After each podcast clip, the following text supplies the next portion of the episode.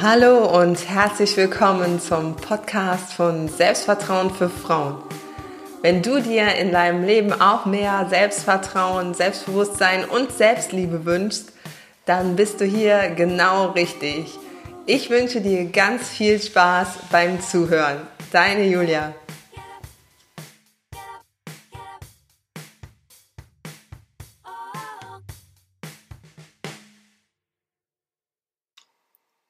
Hallo und herzlich willkommen zu einer neuen Podcast-Folge von Selbstvertrauen für Frauen. Ich habe mir ein paar Gedanken zum Podcast gemacht und der Podcast wird sich ab jetzt verändern. Und zwar wirst du einen Tipp bekommen, beziehungsweise eine Aufgabe, die du auch auf jeden Fall lösen kannst, beziehungsweise umsetzen kannst. Deshalb werden die Podcast-Folgen auch wesentlich kürzer du kannst sie also ganz einfach auch mehrfach anhören, ohne groß Zeit zu investieren. Und äh, die Aufgaben werden auch kleiner. Also es werden nicht mehr die sieben besten Tipps äh, jetzt äh, werden, sondern es wird ein Tipp sein, äh, den du dann umsetzen solltest. Veröffentlicht wird der Podcast dann immer freitags, so dass du Zeit hast, am Wochenende auch diese Aufgabe tatsächlich umzusetzen und anzugehen, denn die Erfahrung hat gezeigt, dass zu große Aufgaben einen schnell überfordern. Ähm, ich höre Podcasts meistens nebenbei und dann weiß ich nachher eigentlich schon gar nicht mehr, was so die Aufgabe war. Aber wenn es nur eine Aufgabe gibt, vergisst man die eher nicht. Und damit wir keine Zeit verlieren, widmen wir uns jetzt deiner ersten Aufgabe. Und zwar lautet die so. Stell dir mal vor, du liegst in einem gemütlichen, warmen und weichen Bett und plötzlich klingelt der erbarmungslose Wecker. Er schallt durch den ganzen Raum und du hast einfach absolut gar keine Lust aufzustehen.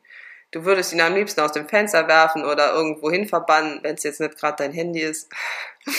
Und ja, einfach nicht drauf hören, sondern liegen bleiben, weiter schlummern und ja, den Tag so vergehen lassen.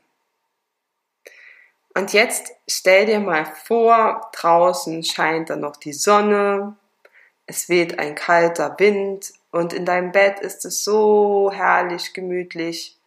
Deine Beine sind ganz schwer und du bist entspannt und deine Arme und auch dein Kopf und dein ganzer Körper, die sinken tief ein. Dein Kopf sinkt tief in das Kissen und dein Körper tief in die Matratze.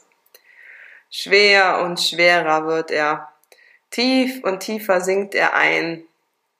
Du willst dich nicht bewegen, du willst dich nicht umdrehen und du musst es auch nicht. Du könntest jederzeit einfach aufstehen, aber du brauchst es nicht.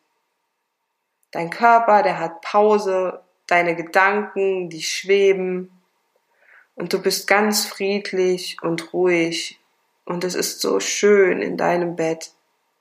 Du bist ganz allein. Kein einziges Wölkchen trübt deine Gedanken. Du hörst keine Geräusche, keine Stimmen, kein Telefongeklingel. Du holst nicht dein Handy und öffnest Mails oder checkst noch deine Termine. Du hast keinen Druck und auch keinen Stress. Niemand nervt dich. du kannst alles und alle hinter dir lassen. Du spürst einfach nur Frieden. Traumhaft, oder? Aber dann stellst du fest, oh nein, es ist Montag und ja, du bekommst Schnappatmung und würdest gern rausspringen, weil sonst kommst du wieder zu spät. Oder würdest du mal liegen bleiben? Und jetzt, ähm, ja, kommt eigentlich so eine kleine Übung. Du hast also die Wahl. Das heißt, du könntest jetzt eine Entscheidung für dich treffen, zu sagen, ich stehe auf oder zu sagen, ich bleibe liegen.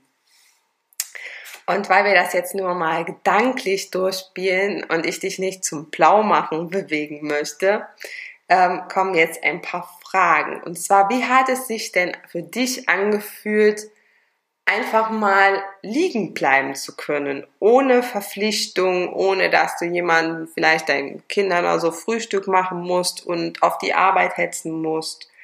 Und dann stell mal gegenüber, wie groß dein Impuls ist oder dein Impuls dann war, äh, aufzustehen, aufzuspringen und warum du aufstehen wolltest. Was ist da der Zweck dahinter? Also fühl mal wirklich hinein in die eine Situation oder die eine Möglichkeit und dann in die andere Möglichkeit. Und dann stellst du dir auch die Frage, was wäre denn das Schlimmste, was passieren könnte, wenn du nicht aufstehst? Wenn du tatsächlich mal liegen bleibst. Was hätte das für Konsequenzen? Für wen? Also ob jetzt nur für dich oder noch für andere? einfach nur mal theoretisch dargestellt.